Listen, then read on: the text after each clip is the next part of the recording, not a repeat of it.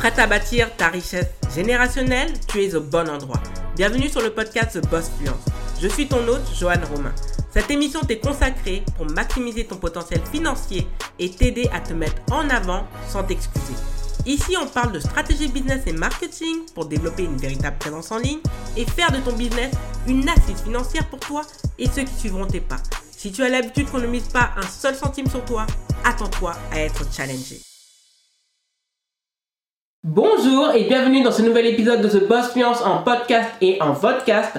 Très heureuse de te retrouver pour le dernier volet de notre série consacrée aux femmes qui ont entrepris en l'honneur du mois historique des droits de la femme. On a commencé par Beyoncé Knowles, par la suite par Rihanna.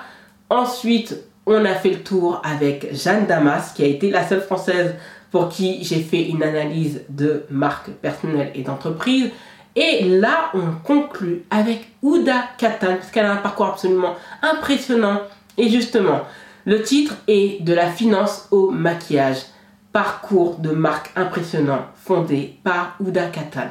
Donc vraiment, Ouda Katan, c'est quelqu'un dont je suis l'actualité. Pourquoi? Parce que c'est une femme entrepreneur qui a pris des risques, qui a payé, qui a un background impressionnant, qui a cru en elle. Honnêtement, il y a tout ce cocktail qui explique pourquoi elle a une marque qui est valorisée à plus d'un milliard de dollars. Et en plus, elle a réussi à maintenir ce, cette ligne éditoriale, mais également cet avancement pour son business, alors que d'autres marques qui viennent de célébrités bien plus connues qu'elle, comme Rare de Selena Gomez ou encore Fenty Beauty de Rihanna, eh ben, le navire n'est pas prêt de couler, bien au contraire, il navigue à bord et vraiment dans un sillage absolument somptueux. Et on va commencer tout de suite. Le premier point, tout d'abord, c'est qu'il y a un background qui résonne chez de nombreuses personnes qui peuvent justement se reconnaître dans l'histoire justement du Ouda pardon, Katan, puisque c'est la fille d'immigrés irakiens qui ont décidé d'immigrer aux États-Unis. Elle est née dans une fratrie de quatre enfants. Donc je ne sais pas quelle est sa position dans sa famille, mais tout ça pour dire qu'il y a beaucoup d'implications de sa sœur, Mona, qui a eu un impact que je décrirai plus tard dans cette vidéo et dans cet épisode de podcast, bien sûr. Mais c'est vraiment pour dire qu'il y a un background. Quelle est une fille d'immigrés irakiens Donc c'est quelqu'un en fait qui a un background arabique, qui donc en fait ben, les parents vous savez de personnes immigrées ben, j'en ai fait les frais aussi ont aussi cette, euh, ce besoin que leurs enfants aient une sécurité de l'emploi et les poussent à faire des études pour qu'ils excellent, généralement dans le droit, dans la médecine, dans la finance, dans l'économie ou d'autres domaines comme l'enseignement ou encore dans la fonction publique. Et ça a été le cas avec justement Ouda puisque justement elle s'est mise à faire des études dans la finance, elle a eu son diplôme justement dans l'université du Michigan si je ne me trompe pas. Et cela a eu tout un impact puisque elle a suivi justement ben, le destin qu'on lui avait tout tracé pour elle. Elle a respecté en fait la volonté de ses parents, mais justement je pense que ce n'était pas vraiment sa volonté, mais vous savez, pour pas faire trop d'histoire, on accepte. Et au final, les parents n'ont pas tort parce que les études restent toujours un bagage de sécurité, surtout quand on est discriminé. Et après ce diplôme, elle a exercé dans la finance, mais elle s'est rendue compte que c'était pas vraiment sa passion, que sa passion c'était vraiment le maquillage, qu'elle était passionnée par le maquillage et qu'elle ne pouvait pas le faire depuis l'Oklahoma. Donc cela l'a amenée à déménager à Los Angeles. Los Angeles c'est la ville de tous les possibles. Quand on veut faire du cinéma, on va à Los Angeles. À une époque, quand on voulait lancer une carrière dans l'influence marketing, beauté, mode, lifestyle, cela se faisait également à Los Angeles. On se dit vraiment c'est c'est vraiment la ville de tous les possibles. Et quoi de mieux que d'être là où tout se fait au niveau du maquillage. Et c'est pour cela qu'elle a pris cette décision. Finalement, elle s'est formée également au maquillage, bien sûr, parce que même si elle a peut-être des compétences naturelles, c'est toujours mieux de se former et d'avoir un diplôme. Et sa carrière a été propulsée puisqu'elle a commencé à maquiller quand même des célébrités assez rapidement puisqu'elle a pu maquiller Nicole Richie, qui est la fille de Lionel Richie, et surtout qui était une star justement de, la toute première télé-réalité, justement faite qu'elle avait co-lancée avec Paris Hilton, qui s'appelait euh, The Real Life, justement, parce que c'était des filles d'héritières, c'était pour montrer, voilà, les bienfaits de la vie dans la ruralité. Et par la suite, elle s'est mise à maquiller Eva Longoria. Et honnêtement, ben, ça lui a donné l'accès à un réseau, puisque depuis que vous faites du bon travail, on va vous recommander. Donc, tout l'importance quand on veut viser le haut du panier, de choyer ses clients. Il faut choyer bien sûr tous les clients, mais parce que ça assoit la réputation et donc ça permet en fait de bénéficier surtout d'un réseau important qui pèse et qui est capable de vous payer à prix premium. Donc, ce qui s'est passé une fois qu'elle a lancé sa carrière à Los Angeles, c'est que son père, qui est enseignant de métier, a été muté à Dubaï. Et là, beaucoup de choses ont changé puisqu'elle a pu revenir dans un environnement qui est en lien avec sa culture arabe et elle s'est mise à travailler pour la marque qui n'est pas tant connue en France mais qui honnêtement euh, a eu de nombreuses égéries prestigieuses comme par exemple Alberi, l'actrice afro-américaine des rares qui a été oscarisée pour justement se former au maquillage et justement accroître en fait ses connaissances et travailler avec une marque qui a très très bonne réputation. Pour autant, sa sœur, et c'est toujours Mona, c'est pour ça que je vous dis que Mona est très importante, lui fait comprendre que Ouda, a un talent et euh, pourquoi ne pas mettre ce talent à profit pour le partager à tous parce qu'il y a des personnes qui aiment le maquillage mais qui n'ont pas les moyens de se maquiller et qui aimeraient aussi avoir des techniques de maquillage professionnel et pourquoi pas ne pas lancer son blog. Et on se rend pas compte c'est pour ça qu'on vous dit le simple fait de publier du contenu sur les réseaux le fait de s'exposer c'est un c'est la première étape qui va et qui peut t'amener au succès. Et il y a toujours une personne de notre entourage qui va nous amener à prendre cette décision et à aller de l'avant et à briser nos croyances limitantes pour se lancer. Et c'est ce que justement elle a fait, puisqu'elle a lancé son blog où elle est venue parler de sa passion, partager ses astuces, ses conseils, ses tutoriels. Et ça a été un énorme succès, puisqu'il n'y avait pas tant de monde qui s'y connaissait autant pour vulgariser le maquillage. Par la suite, elle se met à lancer Ouda Beauty en 2013, donc c'était quand même il y a 10 ans tout juste, et l'affaire décolle. Tout décolle. Donc, vous voyez, c'est étape par étape. On fait un parcours d'études qui, ok, ne nous plaît pas, mais on le fait pour faire plaisir à ses parents parce qu'ils sont dans un stress et parce que de leur background d'immigrés, bah, il faut quand même les rassurer, même si ça ne nous plaît pas. Elle joue voilà, le jeu, elle respecte l'accord non, non dit ouvertement entre elle et ses parents. Une fois qu'elle a validé son diplôme, elle a quand même essayé de travailler dans la finance, ça lui a pas plu. Elle a pris son risque. Elle a déménagé à Los Angeles, donc quand même loin de sa famille, là où on connaît personne, pour se lancer pour sa passion. Elle a eu l'intelligence de se former. Là, je dirais toujours, formez-vous, formez-vous, même si vous pensez maîtriser le sujet, formez-vous. Par la suite, elle a commencé à avoir de bons contacts pour maquiller les meilleurs ça assoit sa réputation, sa crédibilité, donc son personal branding. Par la suite, elle profite du déménagement de son père pour aller là où elle est proche de sa culture arabique pour se former, continuer à se former, perfectionner justement ses techniques pour le compte d'une marque de maquillage. Par la suite, sa sœur qui lui propose, qui lui donne un conseil, ben, n'hésite pas, lance-toi, même si le digital était assez balbutiement ou autre, lance-toi dans un blogging. Finalement, ça explose pour elle et par la suite, ça lui permet d'avoir les moyens pour pouvoir lancer sa marque. Huda Beauty qui est lancée en 2013 et là l'affaire d'école. Donc comme quoi il y a toujours un début, une fin, un storytelling bien déroulé qui en fait nous aide à comprendre que le succès d'Huda Beauty en fait n'est pas quelque chose qui est dû au hasard, mais bien quelque chose qui répond à une certaine logique qui s'est travaillée au fil du temps. Donc quand même, elle a lancé sa marque à 30 ans. Donc pour vous dire que c'est pas parce que vous avez 30 ans que votre vie est terminée. Le deuxième point, c'est que elle a créé des entreprises qui sont liées à sa passion. Ouda a trois marques. Elle a Ouda Beauty, elle a Wishful Skin et elle a Kay. Et ça, c'est très important parce que ça, ça parle de maquillage pour Huda Beauty. Ça parle également de skincare pour Wishfuls Et pour Kylie, ça parle de parfumerie. Donc franchement, on est bien dans des domaines qui sont tous reliés à une passion qui lui est première, c'est-à-dire le maquillage. Et on le voit, sinon elle n'aurait pas créé autant de marques. Elle est animée par ça, elle s'est formée dessus. Et la première chose qu'elle a lancée, et ça, c'est, ça me fait penser à l'histoire de Anastasia Beverly donc euh, Anastasia, pardon, Sora, parce qu'elle est d'origine roumaine, donc encore une fois une personne qui a immigré qui véhicule ce fantasme, ce, ce leitmotiv des Américains que le rêve américain, justement, qui est encore une fois matérialisé. Et Huda Beauty s'est fait connaître pour ses fossiles. Anastasia Beverly Hills s'est fait connaître pour les sourcils. Donc, elles ont pris un point de la beauté qui était peut-être négligé, là où elles auraient pu se mettre à fond sur les fonds de teint ou autres. Elles ont pris quelque chose qui, qui est assez technique, donc qui est quand même compliqué parce que poser des fossiles, je peux vous dire que je le fais que de temps en temps parce que je déteste ça, ça prend trop de temps et...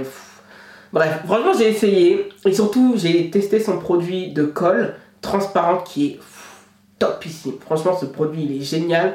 Mais bon comme j'ai pris la décision de plus trop mettre de fossiles, sauf peut-être pour le jour de mon mariage et encore, c'est vraiment pour vous dire que ces deux femmes se sont positionnées sur un produit technique et du fait qu'elle soit positionnée sur les fossiles, ça lui a permis de se faire davantage connaître que d'autres personnes qui sont allées en disant voilà, je vais mettre des rouges à lèvres, je vais mettre du fond de teint, du blush. Donc ça peut être entre guillemets des, euh, des produits quelconques ou généralistes. Mais les fossiles, ce n'est pas tout le monde qui en met. Et surtout, les fossiles n'ont pas bonne réputation parce qu'on dit que ça faisait un effet paquet, ça faisait pas naturel, c'est trop grand, on a l'impression que ça alourdit le regard. Et donc c'est quand même aussi une prise de risque, mais c'est une prise de risque qui, lui a permis de gagner beaucoup plus en visibilité que d'autres marques qui ont émergé au même moment. Donc le fait de s'être positionné particulièrement sur les fossiles et pendant longtemps uniquement la connue sur les fossiles, ça lui a permis de faciliter en réalité son référencement. Donc c'est très important.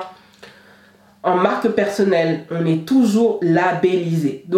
Quand on va penser, pardon, sourcil, on va penser Anastasia Beverly Hills. Quand on va penser fossile, on va penser Huda Beauty. Et justement, ça a tapé dans l'œil d'une personne qui justement avait compris le pouvoir du digital et surtout des réseaux sociaux, Kim Kardashian, qui les a portés, qui a complimenté justement le fait d'utiliser ses produits et à chaque fois elle en parlait à sa communauté et ça lui a permis de gagner une visibilité incroyable grâce justement à la marque personnelle qui était très forte à l'époque et qui l'est toujours de Kim Kardashian. Donc par la suite, ça lui a permis de gagner en visibilité, d'avoir un produit qui se vend très bien. Bah, une fois qu'on sait que ce produit peut se vendre euh, très facilement, on commence à étoffer sa palette de produits. Donc on va commencer par exemple par le fond de teint, par l'anticerne. Il y a également aussi les rouges à lèvres. Et surtout, elle s'est fait connaître pour le rouge à lèvres liquide. Je vais jamais oublier cette période où il y avait ces rouges à lèvres liquides. Oh là là, c'était... Et qui durait, qui durait. J'en avais acheté un paquet. Ça C'était tellement bien liquide et ça séché. Et c'était... Ça donnait un effet... À l'époque, c'était le mat qui était à la mode. Comparé à maintenant où c'est plus euh, tout ce qui est... Euh, un aspect normal ou encore euh, glossy comme je le fais aujourd'hui. Mais là, ce produit, il s'est vendu. Beaucoup de marques, en fait, et avaient capitalisé cette tendance. C'était pendant la période, oui, on peut le dire, 2015-2017. Euh, mais encore, ça continue. On continue aussi à vendre des rouges à lèvres liquides. Mais à l'époque, c'était franchement vraiment très tendance. Et ce produit aussi a permis à Huda Beauty d'être encore mieux référencé et de capitaliser et de surfer sur une tendance comme si c'était elle qui l'avait lancé parce que par la suite, d'autres marques très prestigieuses comme Dior avaient lancé aussi leur rouge à lèvres liquide, Fenty Beauty par la suite, etc. etc. Donc voilà, c'est pour ça que c'est important en fait de capitaliser sur des produits qui vont vous permettre d'être référencés. Et par la suite, on étoffe. Alors que si elle était venue avec une gamme complète d'entrée, dès 2013, ça aurait alourdi sa marque et ça, ça aurait donné un message euh, brouillon, puisqu'en fait, de base, on la connaissait pour les fossiles. Donc ça, ça a été vraiment très très bien joué. Aussi, on l'a connu pour les palettes, les ombres à paupières. Euh, ça aussi, ces ombres à paupières, ces palettes qui se vendent comme des petits pains qu'elle a positionné très cher mais qui ont une qualité incroyable. Il y a aussi ses palettes de highlighter aussi, donc tout cela lui a permis de se faire connaître. Le troisième point, on va parler réseaux sociaux, stratégie social media, stratégie également de marque. Il faut savoir que Huda Beauty a une maîtrise des réseaux sociaux absolument impressionnante. Elle est très suivie. Elle a vraiment ces entreprises également qui sont très suivies. D'ailleurs, ces entreprises sont même plus suivies qu'elle, donc ça c'est aussi une force.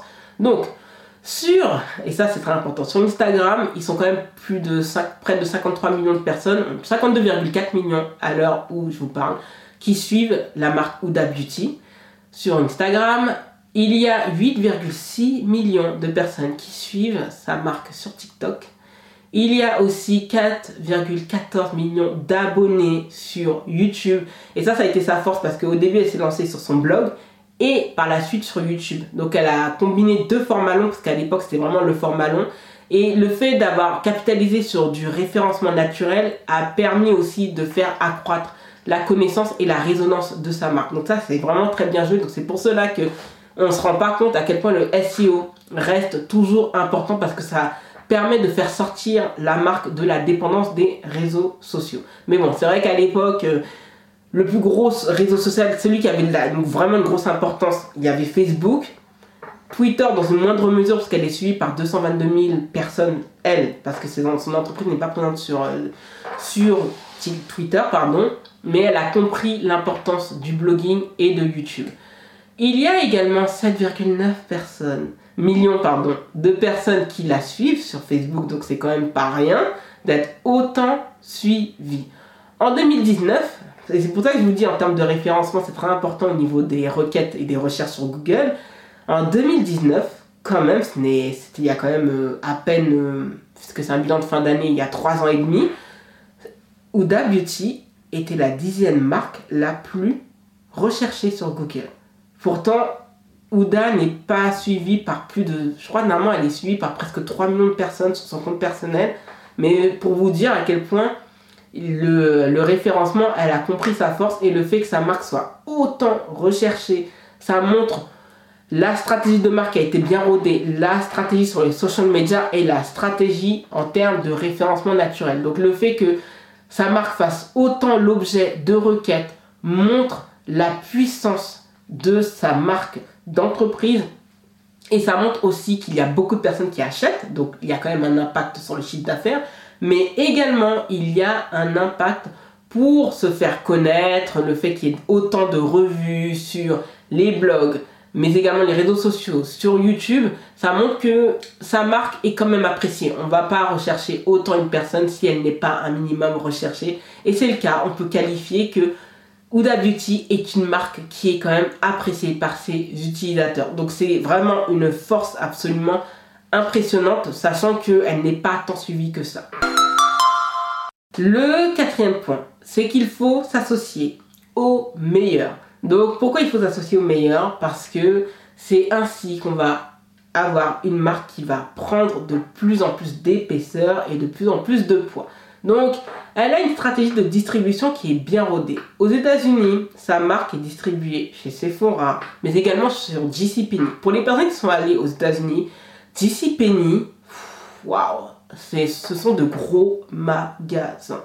C'est comme Macy's, c'est euh, on a l'impression qu'on s'y perd. Après, c'est vrai que moi, je suis allé au JCPenney et au Macy's de New York, donc peut-être que ce ne sont pas de bons exemples, mais ce sont franchement de gros gros gros magasins. À côté, nos, centres commerciaux, même celui des Halles, il fait entre guillemets pas figure, mais bon, c'est la deux-mesure américaine à son habitude. Mais vraiment, le fait d'avoir eu ce choix de se faire distribuer par la première chaîne de magasins beauté aux États-Unis, Sephora US, donc c'est pas rien, donc c'est relié aussi au groupe LVMH. Donc au lieu de chercher à distribuer par soi-même ses produits, oui, il y a cet internet sur lequel on peut acheter ses produits, mais le fait de s'appuyer sur des réseaux matures accélère justement le, référencement de la marque et facilite l'achat. On sait qu'on peut faire du click and collect, on sait qu'on peut acheter avec notre carte bleue, Apple Pay, Google Play, PayPal, et ça c'est fort. Donc ça permet en fait de faire croître plus rapidement le chiffre d'affaires.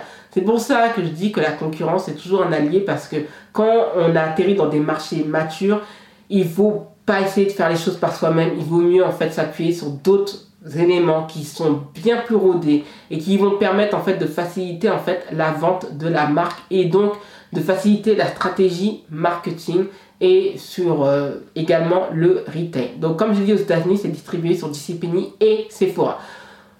En Angleterre, il n'y a pas de Sephora, mais je pense que c'est le projet quand même de LVMH de, de chercher à réimplanter euh, Sephora sur, euh, sur, en Angleterre parce que il y a toujours le fait qu'on est obligé de s'associer à d'autres magasins ou d'autres chaînes comme Selfridge ou encore Harrods. C'est un petit peu le, même cas par rapport à Fenty Beauty, puisqu'il n'y a pas de, justement, il n'y a pas de Sephora en Angleterre. Je pense qu'il n'y a pas de Sephora aussi en Allemagne, parce que je sais que quand les Allemands achètent chez Sephora, c'est directement depuis le, le Sephora allemand est lié directement au Sephora US. Je ne sais pas si depuis ça a changé, mais c'est vraiment pour vous dire que, ben, que Lorsque votre principal distributeur avec lequel vous avez l'habitude de collaborer n'est pas présent sur certains marchés, il faut s'appuyer sur ceux qui sont des mastodontes dans les pays d'où vous souhaitez vous établir. Donc en Angleterre, ça va être Harrods, ça va être Selfridge, ça peut être là aussi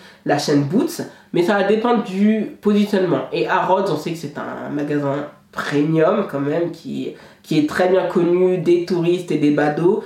Donc c'est normal en fait qu'elle ait fait appel à Selfridge ou Harrods parce que c'est en lien avec le positionnement de sa marque parce que ses produits sont quand même vendus en moyenne ça va dans entre une fourchette d'une vingtaine d'euros à plus de 70 euros pour les palettes.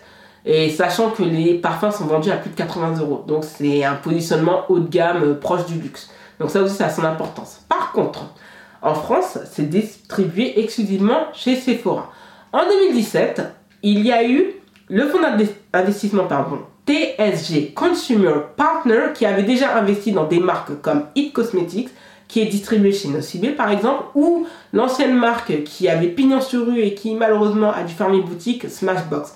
Mais ce partenaire financier a acquis une part, une petite part de l'entreprise, on ne connaît pas le montant parce que il y a eu des non-disclosures, donc c'est-à-dire euh, des, des accords de non-divulgation en français, voilà, parce que j'ai l'impression d'en perdre mon français, tellement en fait je suis en train de parler en anglais.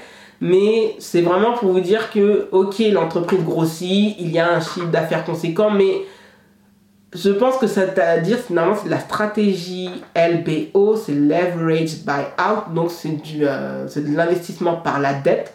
Et là, ça veut dire qu'en fait, l'entreprise a tellement grossi, bien grossi par elle-même, que là, en fait, elle a besoin de l'aide de d'autres partenaires qui ont plus de moyens pour accélérer, faciliter sa distribution et surtout permettre à la marque de conquérir toujours plus de marchés. Donc ça montre que Ouda Katan est très bien accompagné dans sa stratégie de développement à l'international. Et quoi de mieux de faire appel à un partenaire qui a l'habitude d'investir dans des marques de beauté à fort potentiel? Donc oui, on ne peut pas tout faire. Une fois qu'on a atteint un palier, on doit se faire aider au niveau financier. Le cinquième et dernier point, il est très important, c'est qu'il ne faut pas se contenter de rester dans sa zone de confort, c'est-à-dire de rester dans le maquillage. Ouda a compris qu'une fois que Ouda Beauty était suffisamment puissante, il fallait lancer d'autres marques. Et ça me fait penser à la stratégie de Fenty, donc de Rihanna, parce qu'au début, on s'est concentré vraiment, mais c'était dans, dans la stratégie, c'était déjà bien rodé, puisque tout de suite, ça a été pensé de créer une marque de beauté forte. Ensuite, on allait basculer sur du Fenty Skin. Et ensuite, on allait basculer sur le parfum de Rihanna. Et Huda Beauty, c'est la même stratégie. On a commencé par les fossiles. Ensuite, on a commencé à avoir une palette de produits liés au maquillage. Une fois qu'on a, qu'ils ont observé que la marque de maquillage était forte, on se met dans le skincare, on met des produits skincare, c'est-à-dire euh, nettoyant, purifiant, mais également pour euh, avoir une peau nette, pour euh, répondre à certaines spécificités de beauté, donc l'acné, par exemple les, tout ce qui est la perte de luminosité, le fait aussi de pouvoir en fait garder la peau pas jeune mais en forme et de lui apporter en fait des soins concrets par rapport à ses problématiques. Et par la suite, parce qu'elle a vécu à un moment donné à Dubaï, comme je l'avais expliqué suite à la mutation de son père, Elle a découvert l'univers du parfum et lorsque l'on on teste ces parfums, principalement vanille, musc, on sent qu'il y a une touche orientale et surtout il y a ce souci d'avoir des parfums dont la senteur est vraiment incroyable. On m'avait déjà rapporté un, un, parfum de Dubaï et je peux vous dire que ces parfums-là, vous les mettez, ils restent, ils sentent bon. C'est tellement agréable à sentir et elle s'est dit qu'il y avait une opportunité à valoriser du parfum mais made in culture arabique. Et ça je trouve que c'est très fort parce qu'elle aurait pu faire du parfum à la française et non elle a pris en fait des senteurs que l'on retrouve dans, dans la sphère arabique et qui permet en fait d'avoir ce, côté euh, qui nous permet de voyager et d'avoir des senteurs qu'on n'a pas l'habitude d'avoir en France mais également sûrement à l'étranger donc c'est comme ça qu'en fait qu'elle a accroît un, un véritable écosystème de marque et qui facilite le succès d'Ouda. Et toujours, elle fait toujours les choses avec une de ses meilleures partenaires d'affaires qui est sa sœur Mona Katan, qui a cette influence, comme vous le dit depuis le début, il n'y aurait pas eu Ouda Beauty sans sa sœur. En sachant que Ouda a emprunté de l'argent à sa sœur d'un montant de 6000 euros. J'ai vu ça dans une interview qu'elle avait faite euh, chez Forbes. Et vraiment pour vous dire que lorsqu'il y a du soutien familial, lorsque il y a des personnes, ça fait penser un petit peu à l'histoire de Rachel Roger, l'entrepreneur euh, multimillionnaire afro-américaine, qui le disait dans son livre We Should All Be Millionaires. Elle fera sûrement l'objet d'un podcast si ce n'a pas déjà été fait. Mais vraiment pour dire que quand on investit dans son entourage et qu'une personne qui entreprend demande en fait un prêt plutôt à vous qu'à la banque de 6000 euros, ben c'est quelques milliers d'euros peuvent bâtir quelque chose d'absolument impressionnant. Pour Rachel Rogers, ça a été une entreprise à 8 chiffres, donc qui dépasse les 10 millions de dollars US par an, ce qui n'est pas rien. Et pour Ouda Katan, on a une entreprise qui est valorisée à plus d'un milliard d'euros. Comme quoi, ça se jouait à seulement 6400 dollars US, mais qui ont permis de semer une graine et d'avoir un business qui vaut un milliard. Et ça, c'est vraiment incroyable en termes de storytelling. Comme quoi, c'est dans les petites choses que se font les grandes choses. Et c'est l'exemple que l'on peut retenir de Ouda. C'est d'aller à contre-courant de son destin, de s'écouter, de prendre des risques, d'aimer sa passion, mais aussi de se faire épauler, d'être guidé, d'écouter et surtout d'avoir suffisamment de patience puisque quand même, elle a lancé son entreprise entre guillemets tard, euh, qu'on peut dire dans l'année de ses 30 ans, mais quelle a été cette belle décision? Puisque aujourd'hui, si elle vend son entreprise, elle est déjà milliardaire. Donc comme quoi, c'est une, c'est une story absolument incroyable.